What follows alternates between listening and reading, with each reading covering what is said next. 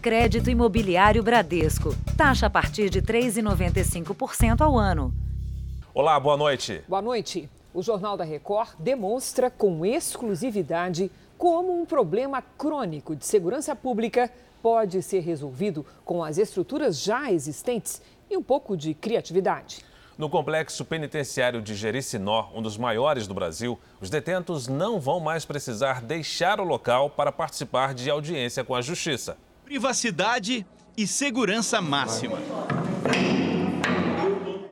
Apenas uma câmera, um fone de ouvido e um computador. Agora vão ligar o juiz ao réu um dos maiores complexos penitenciários do país, com 25 mil detentos, inaugurou um prédio só para audiências virtuais. O primeiro do país. O lugar era uma cozinha industrial e foi reformado pelos presos. Um investimento de mais ou menos 25 mil reais, que nos garante, nos estima uma, uma economia de até 120 mil reais ao mês. Então, assim, o primeiro, o primeiro mês já paga seis meses de investimento. As novas instalações permitem a realização de até 64 audiências num único dia. Que é uma cela de espera. Você já faz uma cela coletiva, devem caber uns três aqui confortavelmente. E aí, assim, você tem várias celas respeitando a questão das facções. O prédio fica a poucos metros das unidades que abrigam os criminosos mais perigosos do estado, como chefes do tráfico de drogas de comunidades violentas do Rio. Uma dor de cabeça, porque é sempre uma pessoa com potencial de gerar um problema externo. Em outubro de 2013, uma tentativa de resgate no Fórum de Bangu terminou em tiroteio e uma criança de 8 anos morreu. O caso mudou os protocolos de segurança e a escolta de criminosos, mas não acelerou as audiências virtuais. A pandemia corrigiu isso. Há mais de um ano, o Tribunal de Justiça não permitiu mais o trânsito de presos e a necessidade das sessões pela internet, que era feita de forma ainda improvisada, ganhou prioridade. No sistema antigo eram usados dois carros iguais a esse, além de oito policiais armados para realizar a escolta. Valor total de cada uma dessas viagens, mais de 20 mil reais. A partir de agora, um preso que está naquela unidade vem para a audiência caminhando poucos passos, num ambiente seguro e com risco praticamente zero de ser resgatado. Nós temos 46 unidades prisionais espalhadas por todo o estado do Rio de Janeiro. A ideia, o ideal é que é, o preço sequer é, haja a necessidade de deslocamento, seja para os fóruns, seja para, para essas salas que estão sendo construídas em Jericinó. Esse momento de, de pandemia, né, ele trouxe algo que é inovador e me parece que irreversível. Veja agora outros destaques do dia. Polícia diz que Lázaro Barbosa pode estar escondido em gruta na região de Águas Lindas de Goiás. Brasil ultrapassa a marca de 500 mil mortes por Covid-19. Balanço da gestão Bolsonaro destaca a retomada da economia. Brasileiros elegem o México como base para se imunizar nos Estados Unidos.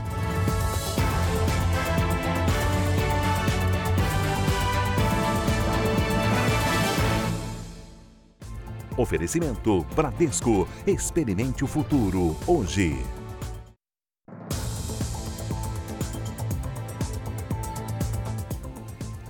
Pelo 11º dia, cerca de 200 policiais procuram pelo fugitivo Lázaro Barbosa pelas matas do centro-oeste do país. Ele se escondeu depois de cometer uma série de crimes nos últimos meses, inclusive matou uma família inteira. A nossa repórter Revana Oliveira acompanhou as buscas e traz os detalhes da operação.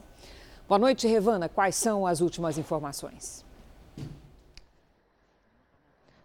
Boa noite, Cris. Boa noite a todos. Olha, eu estou aqui numa barreira na BR-070, a cerca de 2 quilômetros de Girassol. Nesse momento, a movimentação é bem tranquila, mas os policiais militares que aqui estão, estão verificando os veículos que passam por aqui na tentativa de ajudar quem passa ou até mesmo de encontrar alguma suspeita de Lázaro. Falando das buscas, essas buscas estão sendo feitas pela Polícia Militar, pela Polícia Civil de Goiás, Polícia Federal, Polícia Polícia Rodoviária Federal. Lembrando que o governador aqui do estado disse que essas buscas não vão parar até que Lázaro seja capturado. Lázaro Barbosa ficou conhecido da polícia desde 2007, quando matou dois homens. Ele foi preso, fugiu da prisão e de lá para cá cometeu vários crimes, como roubo, estupro e diversos outros. Nos últimos meses, segundo a polícia, ele matou cinco pessoas. E hoje eu acompanhei mais um dia de buscas.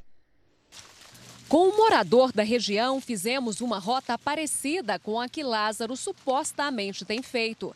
Para quem não tem domínio em andar por aqui, é preciso facão para abrir caminho. O chacareiro, que prefere não se identificar, disse que fica mais aliviado com a notícia de que Lázaro está se afastando, mas mesmo assim tem muito medo. A gente confia na, na polícia e tudo, mas a gente não sabe né, do, a reação do psicopata lá, o que, que, que ele vai fazer e tudo, né? A dificuldade para encontrar Lázaro, de acordo com a polícia, está na geografia da região. Por aqui existem grutas, espécies de cavernas, mas principalmente grotas, que são aberturas feitas no solo pela água, geralmente perto de rios. E aqui neste local nós temos um exemplo disso, uma grota enorme. E embaixo do barranco existe uma abertura, ou seja, quem passa por aqui não consegue enxergar se alguém estiver escondido lá embaixo. Foi mais um dia seguindo o rastro do criminoso. Policiais da cavalaria encontraram uma fogueira apagada e pegadas perto de um rio. O cara passou aqui, hein? Ribeirinha acabou de ser apagada, tá molhada. Equipes foram em propriedades que continuam sendo invadidas. Na deste homem, Lázaro teria quebrado tudo e levado comida. Quebrou lá tudo. Não sabe se é ele, mas quebrou a porta, levou o que mais? É Pelo jeito só um queijo. Na madrugada, outra possível invasão. Duas garrafas de leite, pegou uma garrafa de leite e um pacotinho de linguiça, né?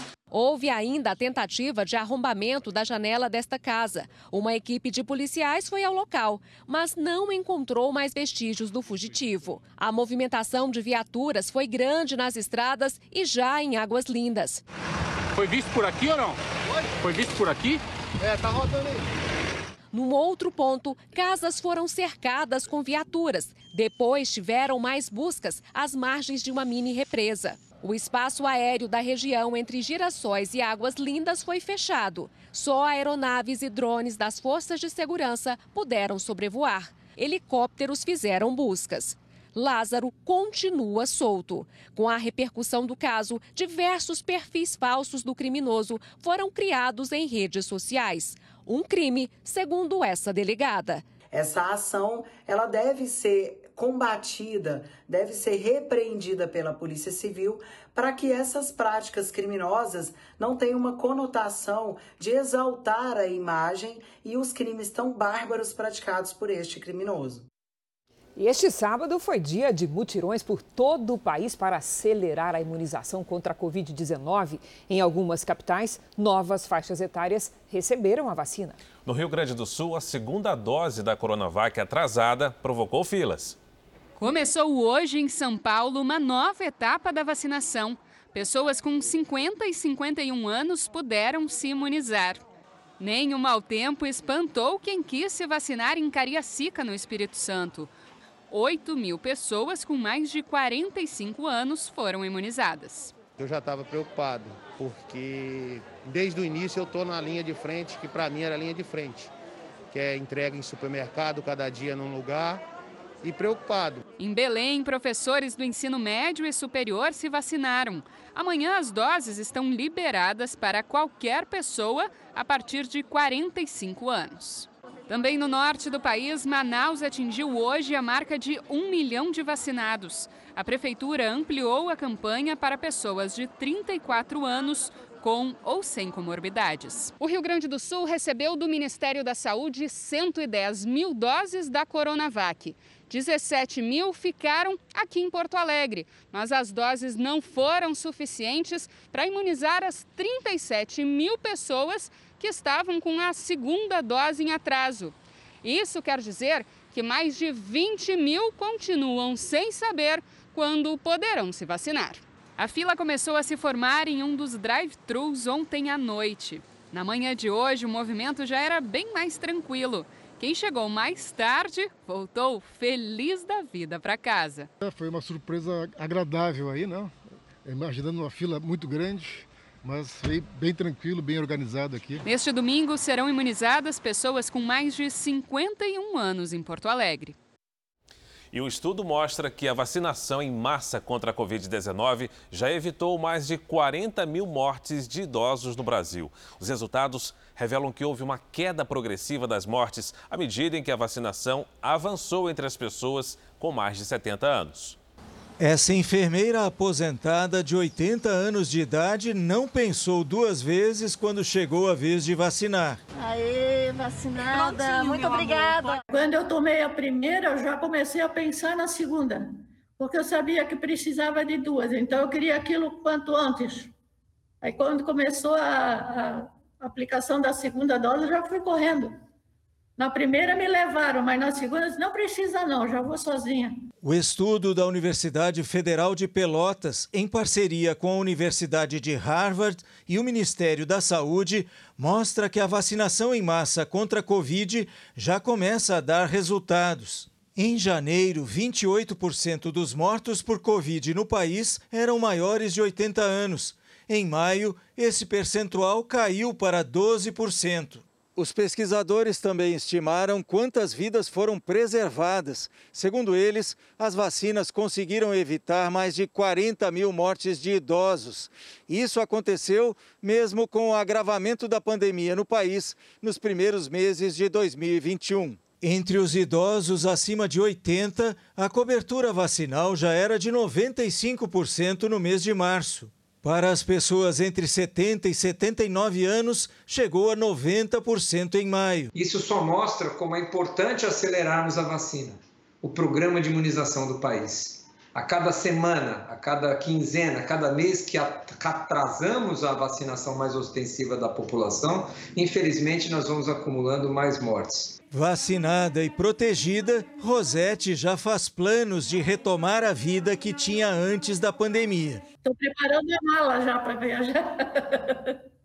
já tomei da gripe tudo, estou prontinha. É doida para pegar a estrada. As festas juninas estão proibidas na Bahia e já pelo segundo ano consecutivo. Por isso, as autoridades do estado estão em alerta neste mês de junho. O receio é com as aglomerações clandestinas e a alta de casos confirmados da variante identificada em Manaus. Muita gente antecipou a viagem para o interior. Senão não tem ônibus né, para viajar segunda-feira, tem que adiantar logo o lado. A partir de segunda-feira, as viagens de ônibus entre as cidades baianas ficam suspensas por uma semana. As balsas que fazem as travessias entre Salvador e a ilha de Taparica param na terça. Tudo para evitar a saída em massa da capital durante os tradicionais festejos juninos. A venda de bebidas alcoólicas também será proibida por cinco dias em todo o estado. Com 82% dos leitos de UTI ocupados na Bahia, a Secretaria de Saúde do Estado já admitiu que não terá a mesma capacidade do ano passado para atender um aumento no número de internados. Em 2020, cidades do interior registraram alta de até 800% nos casos de Covid-19 depois das festas juninas. Nós estamos fazendo um apelo à consciência das pessoas, ao bom senso, para que evitem participar de festas clandestinas, particularmente de forróis em ambientes confinados, como salas, como casas, como varandas. A Secretaria de Saúde está preocupada com a circulação da variante P1 na Bahia que tem alto potencial de transmissão e aumenta o risco de internação. Hoje, essa cepa é responsável por 80% das infecções no estado. Cidades do interior, que costumam receber milhares de turistas nessa época, agora montam barreiras sanitárias. O que temos que fazer é prevenir. E a prevenção se baseia no comportamento.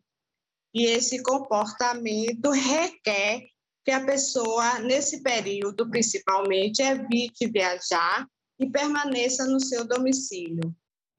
Os atendimentos a pacientes com queimaduras aumentaram nos principais centros de tratamento do país. Entre março e setembro do ano passado, foram 700 internações. Segundo a Sociedade Brasileira de Queimaduras, Isso aconteceu depois que o álcool passou a ser usado com frequência na prevenção à Covid-19. Quando a dona Iracema ouviu os gritos do filho, o coração quase parou. O susto foi tremendo, profundo, foi muito forte. Quando eu vi o grito do meu filho, eu nem sabia que, é, que ele estava sendo queimado, né? Hum. Nossa, mas você com o coração de mãe, eu, eu senti que, que era algo que tinha acontecido muito feio. O Ilquias estava abaixado perto de uma churrasqueira quando o primo esguichou o álcool no fogo. Ele estava fazendo fogo de carvão junto com o primo dele para assar umas carnes, que isso foi no dia dos pais, para almoçar, na casa da tia. Aí a chama veio todo para cima do rosto dele. Em março de 2020, para combater a pandemia, o álcool 70, que estava afastado das prateleiras há oito anos, foi trazido de volta. Os casos de queimaduras dispararam no Centro de Tratamento de Queimados de Recife, um aumento de 23%. Em Brasília, 30%. E em Campinas, no interior de São Paulo, um salto de 80% entre 2019 e 2020.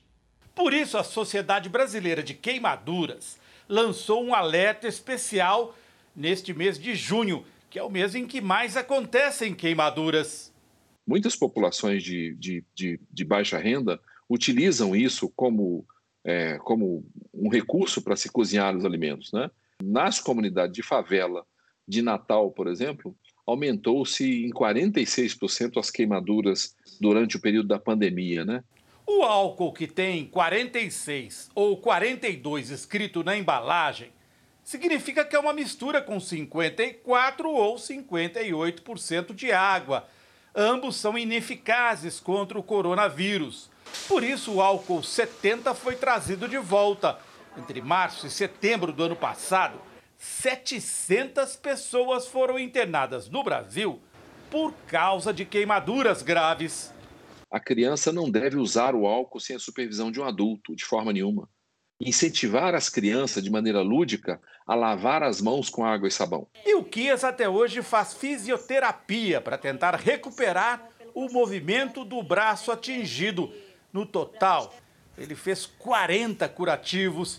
Com o marido desempregado, Dona Iracema precisou abandonar o emprego e só com a ajuda de amigos conseguiu pagar o tratamento. Teve que usar uma malha caríssima para o tratamento do, do, do braço dele, não é? Não tinha ideia que queimadura era um procedimento tão difícil.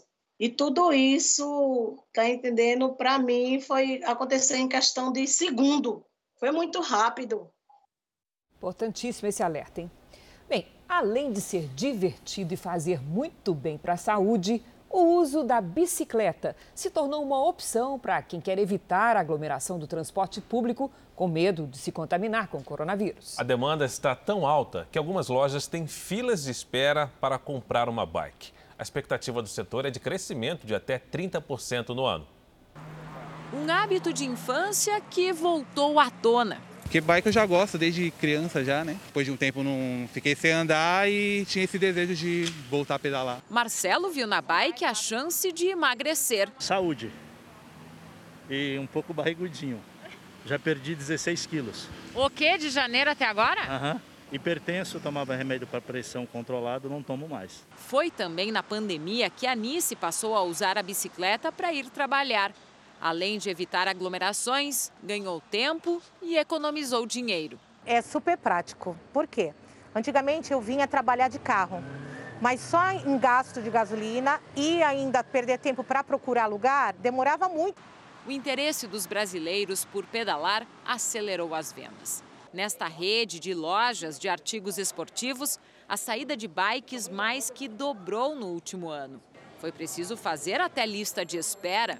A gente conseguia manter uh, um nível de estoque de bicicletas antes da pandemia na faixa aí de quatro semanas, um mês, né? E nós temos situações onde, dependendo do modelo, inclusive da bicicleta, essa bicicleta ela acaba em dois, três dias. O modelo mais vendido é esse aqui, o Diário 29, que oferece mais conforto e melhor rendimento. Essa bike é produzida especialmente para trilhas, mas tem sido muito procurada por quem quer usar para dar um passeio ou para se deslocar pela cidade. Em maio, as fabricantes instaladas no Polo Industrial de Manaus produziram 66.700 bicicletas, mais de 200% a mais do que no mesmo mês do ano passado. Ainda assim, há limitações. Faltam insumos importados para produzir o que a demanda exige. Estamos falando principalmente de transmissões de bicicletas, de freios, freios uh, de suspensões, selins e até o caso de pneus de uh, produtos de médio e alto preço. Então essa cadeia hoje está desbalanceada. A previsão do setor é que tudo se normalize até o fim do ano e poder desfrutar sem medo dos benefícios que uma boa pedalada pode proporcionar. Sustentabilidade, mobilidade, transporte individual e saúde também, né? Tudo isso. O Jornal da Record traz agora os números da pandemia. Segundo o Ministério da Saúde, o país tem mais de 17 milhões 883 mil casos da Covid-19. E hoje, o Brasil ultrapassou a marca dos 500 mil mortos pela doença. Nós lamentamos cada uma dessas mortes, cada uma dessas vítimas e torcemos para que as vacinas cheguem o mais rapidamente possível para todos os brasileiros. Portanto, foram 2.474 registros de mortes nas últimas 24 horas. Também entre ontem e hoje, mais de 46 mil pessoas se recuperaram e, no total, já são mais de 16 milhões 183 mil pacientes curados e mais de 1 milhão 199 mil seguem em acompanhamento. Numa rede social, o ministro da Saúde, Marcelo Queiroga, lamentou as vidas perdidas na pandemia. Ele disse que trabalha para vacinar todos os brasileiros no menor tempo possível para mudar o cenário que assola o Brasil há mais de um ano. O México é um dos países mais procurados por brasileiros para o chamado turismo da vacina. É lá que os viajantes têm feito a quarentena antes de embarcar para os Estados Unidos. Muitos atrás da chance de se imunizar contra a Covid-19 o mais rápido possível. Com a restrição temporária de voos entre o Brasil e os Estados Unidos, a cidade do México acabou se tornando a capital da quarentena. Diariamente, centenas de brasileiros desembarcam aqui para depois de 15 dias viajar para os Estados Unidos.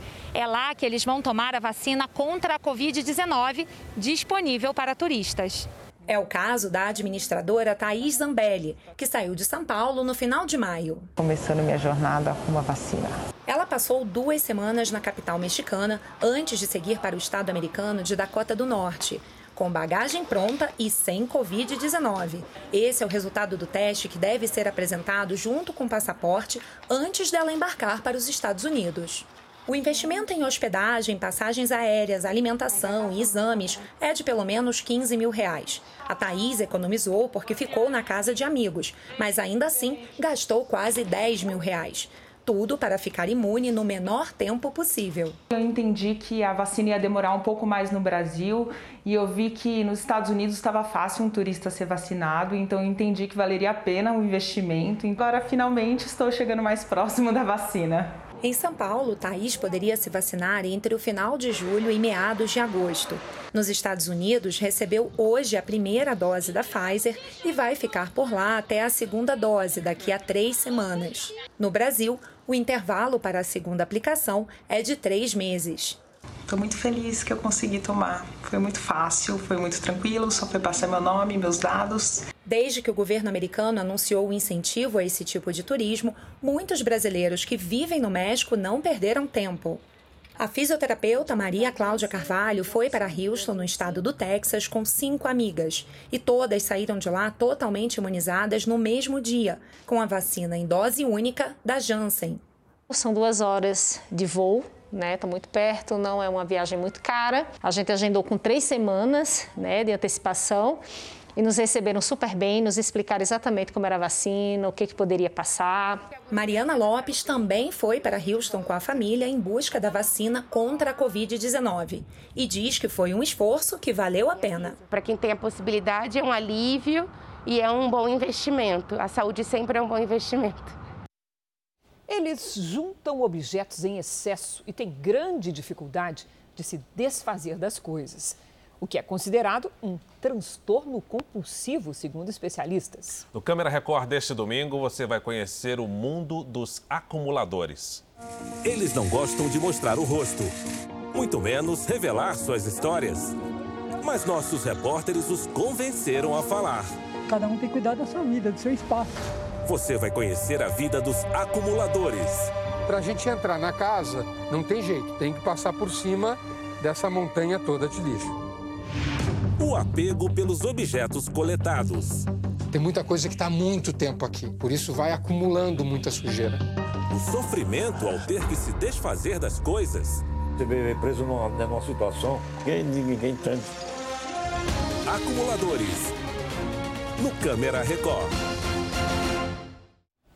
Veja a seguir: o balanço dos 900 dias de governo destaca a retomada da economia brasileira. E ainda novas informações sobre as buscas para encontrar o fugitivo Lázaro Barbosa em Goiás.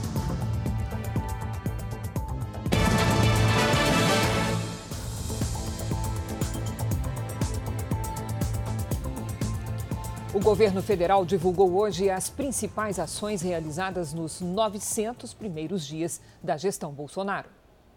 Em cinco páginas, o documento destaca a preservação da vida e a retomada da economia. São 900 dias de ações com foco no enfrentamento à pandemia de Covid, que no Brasil teve o primeiro caso registrado em fevereiro do ano passado e hoje atingiu a marca de 500 mil mortos.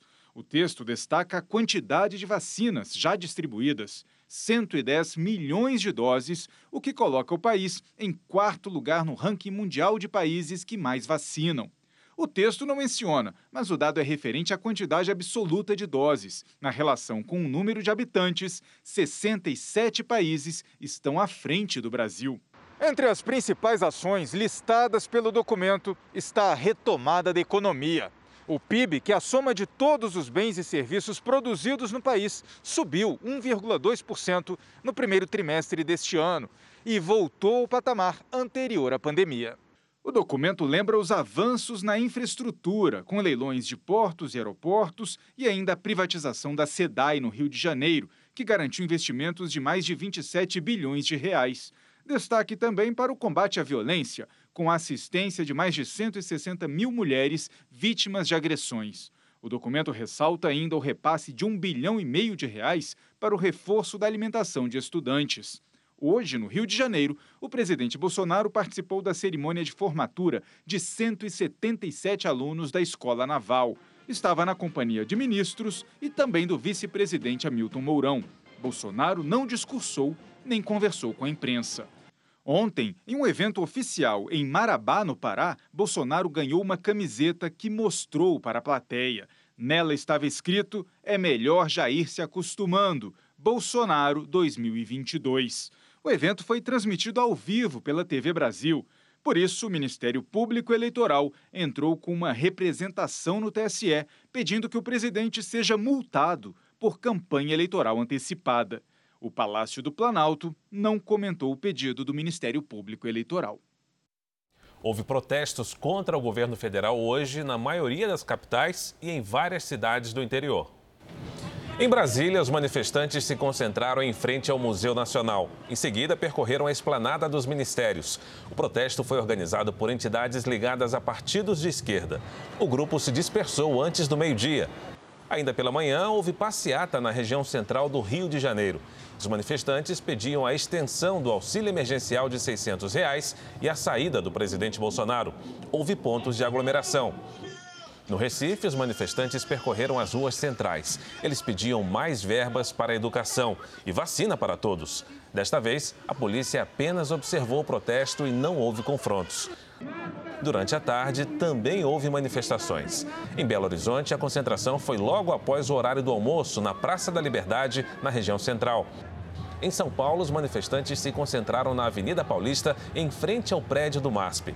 O protesto começou às quatro da tarde e interrompeu o trânsito nos dois sentidos da avenida por algumas horas. Ainda em São Paulo, no início da noite, manifestantes incendiaram barricadas e depredaram pelo menos uma agência bancária. Eles tombaram uma caçamba de entulhos e atearam fogo. Os vidros da fachada deste banco foram quebrados no centro da cidade. Até o momento, ninguém foi preso. Veja agora os destaques do próximo Domingo Espetacular. Roberto Cabrini acompanha a caçada Lázaro Barbosa de Souza, um matador em série do centro-oeste brasileiro. Uma entrevista exclusiva com a mulher do assassino. Num depoimento emocionado, ela conta como era o comportamento do marido dentro de casa. E os bastidores da caçada ao homem que tem conseguido despistar mais de 200 policiais. Denúncia: celulares usados como ferramentas para golpes, roubos e tráfico. Uma investigação aponta que os criminosos usam um aplicativo até para conectar consumidores de drogas. Uma entrevista exclusiva com um dos astros mais bem pagos de Hollywood. Vin Diesel! Com 53 anos, Vin Diesel fala dos desafios de gravar as cenas de ação em Velozes e Furiosos 9 também do encontro que teve com uma das estrelas da música pop brasileira. Wonderful, wonderful, wonderful. Não é que ela tem até horário no salão de beleza e na vizinhança chique faz o maior sucesso. Prepare-se para conhecer Mafalda, a alpaca que mora numa mansão. É neste domingo espetacular. Depois do Canta Comigo. Até lá. Veja a seguir: explosão em estande de tiro esportivo deixa quatro feridos, três em estado grave. E também, golpistas usam o Pix para roubar 53 mil reais de vítima de assalto.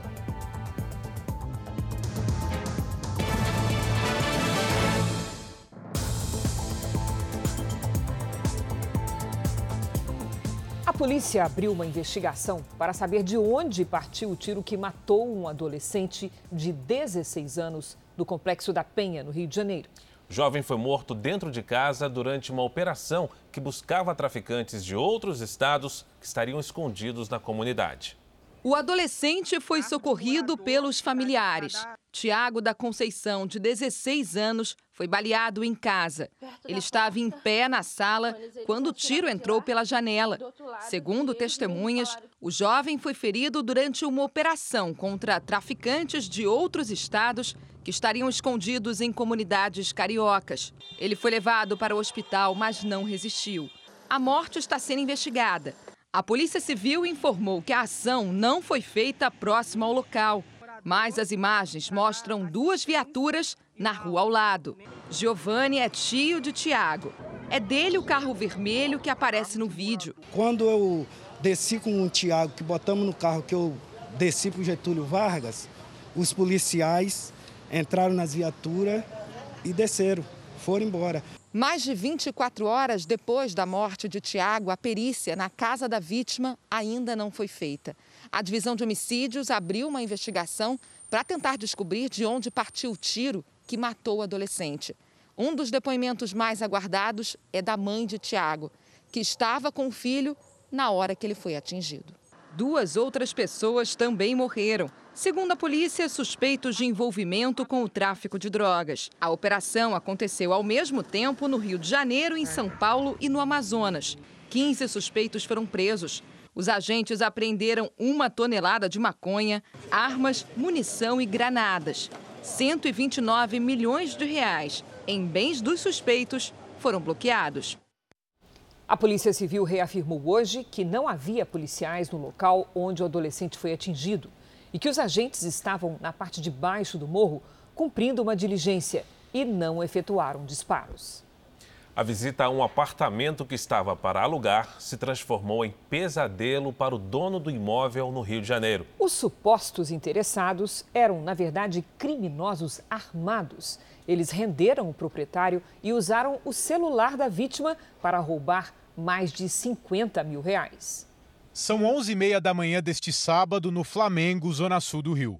Um casal de mãos dadas e um rapaz chegam ao prédio para visitar o imóvel anunciado na internet. O dono vai buscar o trio. Dentro do elevador, a mulher usa o cabelo para tentar esconder o rosto da câmera. Os dois homens ao lado dela também abaixam a cabeça.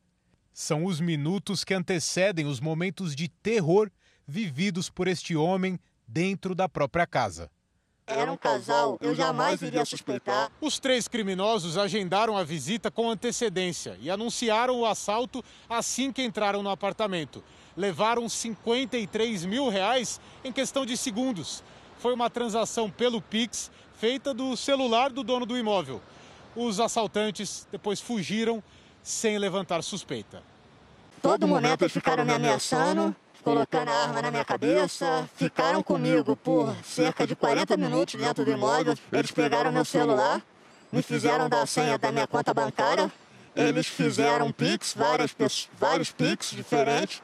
Tinha uma pessoa é, fora do local onde eles ligaram e estava fazendo a instrução para eles. Mesmo amarrado e com uma fita adesiva na boca, a vítima de 45 anos conseguiu descer até a garagem do prédio o porteiro chamou a polícia. Fizeram várias ameaças, né? inclusive ameaça de morte. Estava bem nervoso, chorando muito.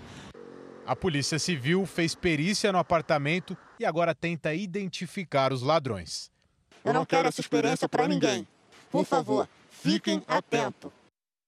Nós voltamos a falar das buscas pelo foragido Lázaro Barbosa. Agora, de um outro ponto da cidade de Girassol, nós vamos falar com a nossa colega Aline Barcelos. Boa noite, Aline. Quais são as informações de momento? Boa noite. O secretário de Segurança do Estado de Goiás, Rodney Miranda, esteve aqui na Central de Inteligência em Girassol no início da tarde, mas depois saiu e ainda não voltou. Os jornalistas estão à espera da coletiva de imprensa que sempre ocorre no início da noite para dar o balanço dos trabalhos, mas boa parte das viaturas continua na mata. Alguns policiais garantem que o perímetro de atuação está cada vez menor e que é questão de tempo para que Lázaro seja capturado capturado. É com vocês no estúdio. Obrigada pelas informações, Aline.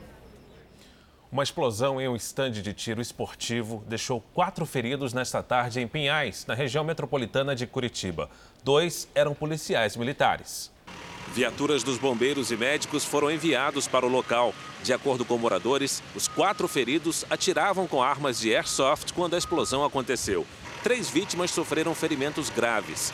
Uma mulher de 45 anos teve 75% do corpo queimado e um homem de 36 anos tem queimaduras em 70% do corpo. A polícia ainda investiga as causas da explosão. No Rio de Janeiro, o maior navio plataforma que vai atuar no campo do pré-sal está quase pronto para entrar em funcionamento. A tecnologia de ponta vai permitir aumentar a capacidade de produção de combustíveis. O início da operação está previsto para agosto. Costa Verde do Rio de Janeiro. No estaleiro de Angra dos Reis, um gigante em fase final de preparação. Esse é o FSPO Carioca, o primeiro navio plataforma que vai operar no campo de Sépia, localizado no pré-sal da Bacia de Santos, a 250 quilômetros da costa do estado do Rio. O FSPO vai ser a maior plataforma a operar no pré-sal e terá capacidade de produzir diariamente 180 mil barris de petróleo e 6 milhões de metros cúbicos de gás natural. A estrutura vai contar com 350 quilômetros de dutos flexíveis conectados aos poços, numa profundidade média de 2 mil metros. O petróleo será descarregado por meio de navios-tanque, que levarão o combustível aos terminais na costa. Com 90% das instalações preparadas, a nossa equipe acompanhou de perto um dia de trabalho dentro da plataforma antes da finalização do projeto. O navio o FPSO Carioca, né, ele é, é uma conversão de um antigo petroleiro é, então, basicamente, a gente utiliza ah, os equipamentos originais do navio, inclusive a própria estrutura do navio. É, a gente faz reparos e adapta ele para a condição de plataforma. O convés principal possui 332 metros de comprimento, o equivalente a três campos de futebol. Da torre à base, são 135 metros de altura. Pesa 97 mil toneladas e é composta por 600 quilômetros de cabos, distância maior que o trajeto Rio-São Paulo. É uma unidade que ela destoa das unidades mais antigas, né? a gente vem numa constante evolução das tecnologias aplicadas. Esse corredor é considerado a espinha dorsal da plataforma. Com mais de 200 metros de extensão, foi apelidado de Avenida Brasil em referência a uma das maiores vias da cidade do Rio de Janeiro. Nele estão os principais módulos operacionais de toda a unidade. Desse lado de cá, mais próximo da Pro e afastado dos alojamentos, estão os módulos que lidam diretamente com óleo e com gás. Já para o fim do corredor estão os módulos da geração de energia. São quatro módulos como este aqui, capazes de produzir ao todo 100 megawatts de energia, quantidade suficiente para abastecer uma cidade com mais de 200 mil habitantes. E logo atrás desta parede aqui está localizado o principal módulo da plataforma. Nesta sala funciona o centro de comando e controle. É daqui que todos os equipamentos são operados e monitorados 24 horas por dia. Se um desses computadores parar, a plataforma literalmente não funciona. Aqui é o coração da, da plataforma, né? Ela é operada 24 horas por dia que, e é daqui que são verificados a, a produção de óleo, de gás e, e assegurada né, a operação segura da unidade. A plataforma ainda conta com um heliponto. Somente nesta fase de finalização, o projeto já empregou cerca de 600 profissionais. É um orgulho e muita emoção para todo mundo, para mim e para todo mundo que trabalhou aqui é, com bastante afinco para preparar a unidade para o primeiro ano. As vendas pela internet aceleraram com as restrições para o comércio durante a pandemia. E com esse aumento, as empresas foram atrás de novos espaços para os produtos, o que aqueceu um outro setor, o de aluguel de galpões. Entre tantos pacotes que rodam pela esteira, alguns vão parar nas mãos do Fernando. Antes da pandemia, ele preferia entrar na loja e conferir a mercadoria. Agora vê pela tela do celular e compra com um clique. Foi assim que decorou a sala sem sair de casa. Eu já comprei, por exemplo, desde as capas de almofada, é, a mesinha central, rack, são coisas que vieram para facilitar a nossa vida e o nosso dia a dia, né? A mudança de hábito dos consumidores brasileiros tem acelerado as metas das empresas de comércio eletrônico. O ano passado, o setor bateu um recorde Quase 40% dos galpões alugados no país passaram a ser usados para botar em funcionamento o esquema de logística de tudo que é vendido pela internet. A pandemia acelerou demais. Alguns casos, alguns anos de, de crescimento. Ninguém quer mais comprar um produto, por exemplo, em Recife e esperar ele vir de São Paulo. É, quer comprar e quer receber com o menor tempo possível. Do ano passado até agora, foram inaugurados no Brasil galpões com áreas equivalentes a quase 3 milhões de metros quadrados. A maior parte em São Paulo, Rio de Janeiro, Minas Gerais e Paraná. Quase sempre aquele produto que você comprou pela internet saiu de um centro de distribuição como este aqui.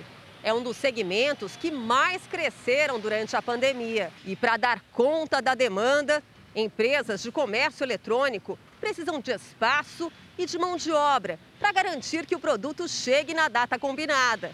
A maior empresa do setor pretende dobrar o número de funcionários esse ano no país. Nós crescemos um monte né, para poder conseguir atender a demanda. Né? As expansões em estrutura né, de galpão e de operação, né, de veículos né, para transferência, de veículos para entrega. Então, acho que foi uma das áreas que teve a maior oportunidade de crescimento aí, de abertura de novas postos de trabalho.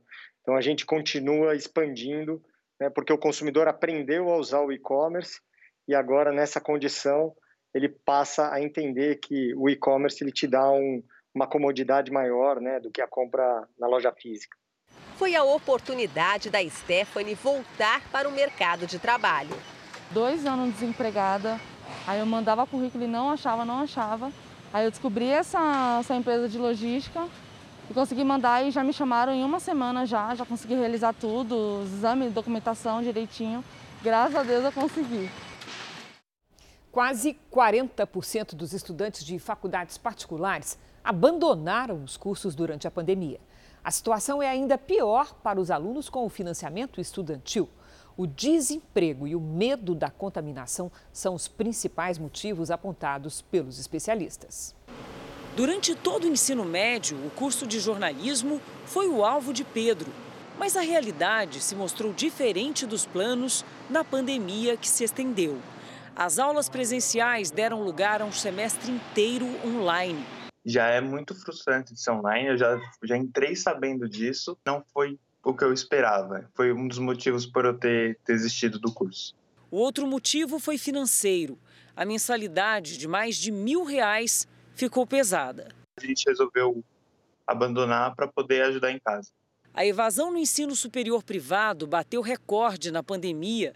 Dados mostram que 35,9% dos estudantes abandonaram a faculdade em 2020. E foi ainda mais grave entre aqueles alunos que não têm financiamento, como o FIES e o ProUni, ou benefícios como bolsas. As instituições de ensino superior privado e também entidades ligadas ao setor não têm dúvida. O impacto financeiro causado pela pandemia é o principal motivo da evasão nas universidades particulares. Não só no ensino presencial, mas também e principalmente no ensino à distância, que só no ano passado perdeu 40% dos estudantes. Uma boa parte deles trancaram a matrícula, né?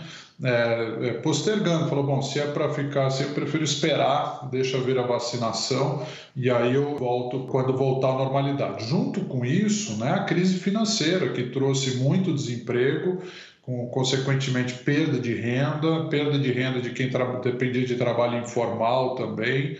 Uma boa alternativa para minimizar a crise de evasão veio das startups. As empresas com modelo de negócios explodiram na pandemia.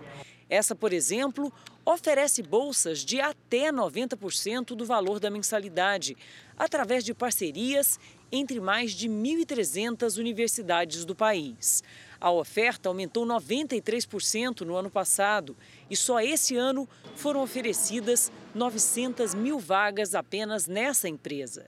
Ele não precisa pagar nenhuma taxa extra para o portal, para nada, ele só paga a, a mensalidade da universidade com aquele desconto garantido até o fim do curso. Keiliane conseguiu uma bolsa do projeto para estudar odontologia. Sem a bolsa, eu pagaria 2.489 e com a bolsa eu estou pagando 921,29. Agradeço muito essa bolsa porque sem ela eu não conseguiria pagar esse curso. Ela está me ajudando muito. O Jornal da Record traz agora o andamento da vacinação em todo o país. Somadas as aplicações da primeira e segunda doses, mais de 1 milhão 138 mil pessoas receberam a vacina contra o coronavírus nas últimas 24 horas. Hoje, o Brasil tem mais de 63 milhões 377 mil vacinados com a primeira dose e mais de 24 milhões 440 mil pessoas completaram a imunização. Vamos ver alguns estados. Minas Gerais, mais de 6 milhões e 36 mil pessoas receberam a primeira dose da vacina contra a Covid-19, ou seja, 28,35% da população. Na Bahia, mais de 4 milhões 371 mil moradores foram imunizados, o que representa 29,28% dos baianos. No Rio Grande do Sul, mais de 4 milhões 149 mil pessoas estão vacinadas. Isso equivale a 36,32% dos habitantes do estado.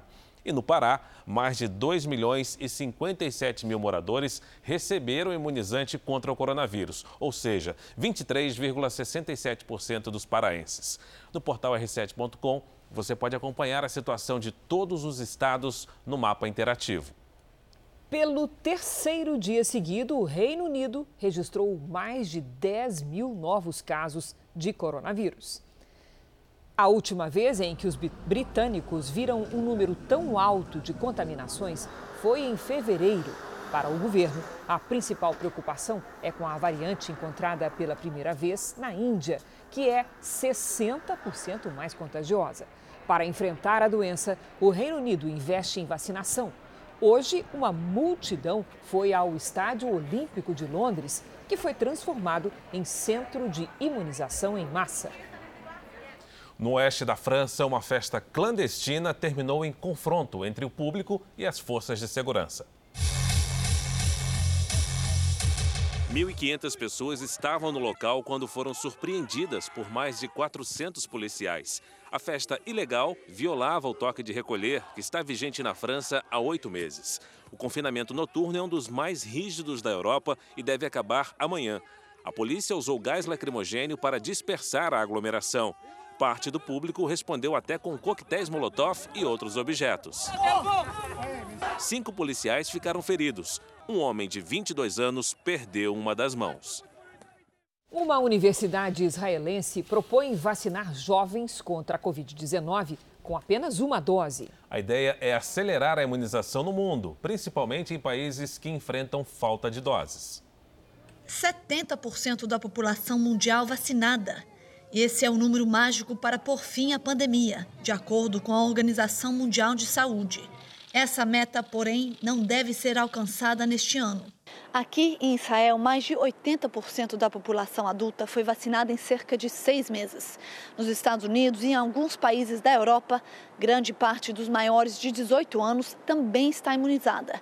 Mas essa não é a realidade em muitos países, principalmente na África, América Latina e partes da Ásia, onde há uma enorme escassez de vacinas. Mas este epidemiologista de Israel lidera uma pesquisa que pode garantir um atalho para a imunidade global: a vacinação em dose única para jovens de até 30 anos. Para Nadav Davidovich, neste momento em que a principal preocupação é a falta de doses, a eficácia garantida com a primeira aplicação é suficiente para chegar à sonhada imunidade de rebanho. O estudo revelou que a segunda dose nos jovens aumenta a proteção apenas entre 5% e 10%, diferentemente do que acontece com os maiores de 30 anos, que podem ter a eficácia aumentada em até 50%. O professor destaca ainda que os efeitos colaterais nos mais novos também podem ser reduzidos com a dose única. Israel estuda uma possível ligação da vacina com a inflamação do coração, como já aconteceu em raríssimos casos após a segunda dose. Apesar da orientação, o ideal é que as duas doses se tornem praxe quando a oferta de vacinas for suficiente para suprir a demanda mundial. O reforço pode garantir imunidade às novas cepas que surgirem. Nos Estados Unidos, a região oeste do país sofre com o calor intenso e a pior seca em duas décadas. E a tendência, Fara, é piorar com a chegada do verão, que começa amanhã.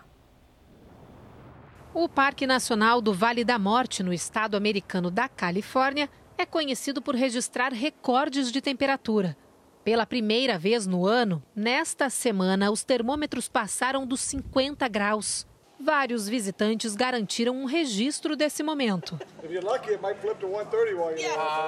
Nas caminhadas em meio à sequidão do parque, não é difícil encontrar alguém com uma garrafa de água na mão. É preciso se manter hidratado, diz esse turista. Por causa da onda de calor, as autoridades de estados como Califórnia, Texas e Nevada pedem que as pessoas reduzam o consumo de energia para evitar apagões. Um dos principais vilões é o ar-condicionado. O uso constante pela população pode provocar uma sobrecarga na rede elétrica. Em diversos estados, as altas temperaturas e o clima seco têm provocado outro problema: os incêndios florestais. E a tendência é de que no verão, que começa na segunda-feira, a situação se agrave. A previsão é de que haja recordes de temperatura até o fim dessa onda de calor. A longo prazo, as autoridades do país precisam lidar melhor com condições climáticas extremas como essa. Entre os desafios estão encontrar soluções para que as redes elétricas não falhem e implementar um sistema mais eficiente contra os incêndios nas florestas. Além disso, a atenção está voltada para reservatórios de água, como o Lago Mead, que fica entre os estados de Nevada e Arizona. Nesta semana, ele atingiu o nível mais baixo desde que foi abastecido na década de 1930. Esse lago artificial, procurado como fonte de lazer, fornece água para 25 milhões de pessoas em três estados americanos e no México. Os temporais voltaram a atingir a região sul do Brasil. Hoje, em algumas cidades de Santa Catarina, choveu todo o volume esperado para o mês de junho inteiro. A previsão do tempo hoje é com Mariana Bispo. Boa noite, Mari. Essa chuva causou muitos transtornos por lá? Muitos transtornos, Cris. Boa noite para você, Fara, e a todo mundo. Algumas ruas da cidade de Camboriú, em Santa Catarina, ficaram assim, completamente alagadas e tiveram que ser interditadas pela Defesa Civil. Amanhã, a circulação de ventos úmidos responsável por esses temporais todos perde força. Por isso, se chover, serão pancadas isoladas no litoral, no litoral da região sul. O domingo vai ser de sol e poucas nuvens em toda a área clara do mapa, ou seja, na maior parte do país. No norte pode chover a qualquer momento. Tempo firme só no Tocantins, também em Rondônia e no sul do Pará. No Nordeste, a chuva ocorre apenas na faixa costeira. O volume de água pode ser grande entre o Sergipe e Pernambuco. Amanhã, as máximas nas principais capitais ficarão assim. Porto Alegre terá tempo fechado e apenas 16 graus. No Rio de Janeiro, tem pancada de chuva com 25 graus de máxima. Cuiabá e Palmas com tempo firme e calor de 34 graus. Em Maceió, temporais faz 28 e em São Luís e Porto Velho, pancadas de chuva também com máximas de 31 e 32 graus. Na capital paulista, o domingo vai ser de chuva fraca e frio também. Mínima de 15, máxima de 23 graus. Já é um anúncio para o inverno que chega na segunda-feira, à meia-noite e 32 minutos. Fara. Quem abre o nosso tempo delivery desse sábado, Mariana, é o Sidney, lá de Anápolis, Goiás. Conta pra gente como é que fica o tempo lá. Claro que a gente conta. Obrigada pela participação, viu, Sidney? Durante toda a semana vai ter tempo firme aí em Anápolis. Máxima amanhã de 27 graus e permanece assim, ó, até terça-feira. Bem friozinho pela manhã. Participação agora é da Norma de Aiquara, na Bahia. Já aí, Norma, tem sol, mas também tem chuva, pancadas no fim do dia. E vai ser assim até o meio da semana, até terça, quarta-feira, viu? Máxima amanhã de 32 graus. E você que está assistindo a gente, não deixa de participar aqui do nosso Tempo Delivery, não? Manda sua mensagem pela hashtag você no JR. Bom domingo, bom domingo, Fara e Domingo Cris. debaixo das cobertas, né, Mari? Isso, com certeza. Obrigada, querida. Até tchau, a segunda. Tchau. Obrigado, Mariana. Viajar ao espaço é o desejo não apenas de crianças, mas de muitos adultos também. E agora, esse sonho pode se tornar realidade. A Agência Espacial Europeia recruta novos funcionários. A ideia é fazer uma seleção entre pessoas comuns que podem se tornar astronautas. Um sonho que parece distante. And liftoff. Godspeed, Endeavour Cruise Enquanto dá aulas de engenharia na França, o professor Mathieu Pluvinage está com a cabeça no espaço. Mathieu busca inspiração nos livros para ingressar na nova profissão.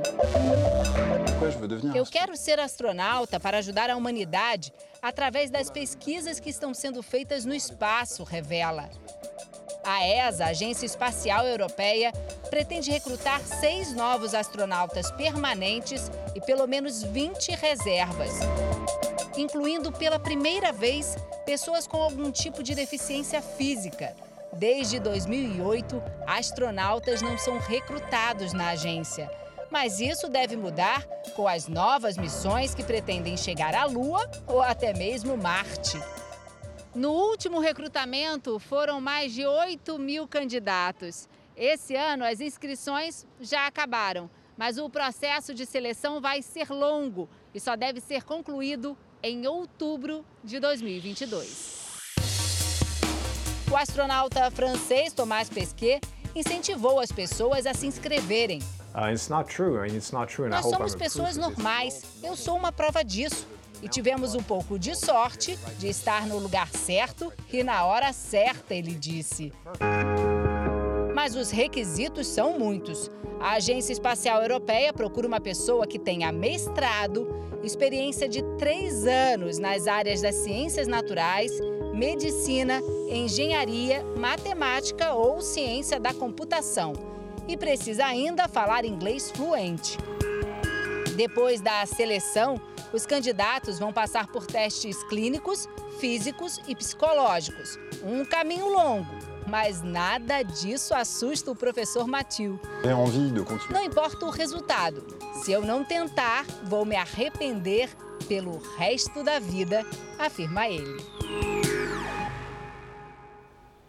Quatro pessoas morreram e 15 ficaram feridas após a queda de um bimotor na Sibéria, região da Rússia. A aeronave transportava paraquedistas. Segundo as autoridades, a tripulação teria enviado mensagens alertando sobre a falha em um dos motores do avião. O piloto tentou realizar um pouso de emergência. Quatro dos feridos foram socorridos em estado grave. No Irã, como já era esperado, um candidato conhecido por ser um juiz linha dura ganhou a eleição presidencial. Ibrahim Raisi obteve mais de 60% dos votos. O atual presidente Hassan Rouhani parabenizou o sucessor. Já a Anistia Internacional pediu uma investigação contra Ibrahim Raisi por crimes contra a humanidade. Ele é acusado de supervisionar a execução de cerca de 5 mil prisioneiros políticos em 1988. Quase 49% dos iranianos foram às urnas, a mais baixa participação em uma eleição presidencial. A troca de comando acontece em um momento delicado. Potências mundiais negociam a volta dos Estados Unidos ao acordo nuclear com o Irã. Raisi disse que tem a intenção de cumprir, embora seja contrário ao pacto. Agora veja esse dado: a pandemia do novo coronavírus e os fenômenos naturais como as secas causaram prejuízos de até 70 bilhões de reais à produção agrícola brasileira em 2020. A plantação de bananas no agreste pernambucano teve perda de quase 90% na última safra. Além da pandemia que atrapalhou o trabalho na produção, Daniel não esperava a forte estiagem que atingiu a região no ano passado. A área que a gente cortava aqui 10, 15 milheiros de banana, Hoje está cortando um milheiro, dois milheiros de banana prata e fraca, né? Devido à seca também, que castigou muito nossa área aqui. Um estudo divulgado pela Confederação Nacional dos Municípios mostra que, além do estado de calamidade causado pela pandemia do coronavírus, fenômenos naturais como secas, enchentes e incêndios florestais ocorreram com maior frequência no Brasil em 2020. De janeiro a dezembro do ano passado, foram decretadas mais de 13 mil situações de emergência no país, um crescimento de quase 70% em relação ao ano anterior. Os desastres naturais causaram mais de 62 bilhões de reais em prejuízos. Só a seca foi responsável por quase 40 bilhões em perdas. Na zona rural de Feira de Santana, na Bahia, seu Miguel tenta recuperar o solo. O último plantio de feijão foi quase todo perdido. Eu ainda vendi uns três sacos, viu? E comi até. Aliás, comi não, ainda tem o resto que eu estou comendo, entendeu? As perdas atingiram a pelo menos 40 mil famílias que vivem da agricultura na região. O ano passado a gente teve uma perda de mais de 70% na colheita de feijão. E esse ano a gente bem, mal começa, né? o inverno, porque o inverno, a chuva demorou de chegar, chegou já no mês de abril. No mês de maio, a gente tem um verão aí que compromete mais de 90% o plantio de feijão desse ano. Com poucas chuvas no primeiro semestre, a situação se agravou ainda mais o que tem preocupado a Defesa Civil do Estado. Já foram registradas perdas na agricultura familiar e na pecuária, como tem ocorrido também em 110 municípios que já decretaram situação de emergência por seca ou por estiagem aqui no nosso estado. O Jornal da Record termina aqui. A edição de hoje na íntegra e também a nossa versão em podcast estão no Play Plus e em todas as nossas plataformas digitais. Você fica agora com os melhores momentos da novela Gênesis. Aproveite o seu domingo. Ótima noite para você. Te encontro amanhã no Câmera Record. Excelente noite e um bom domingo.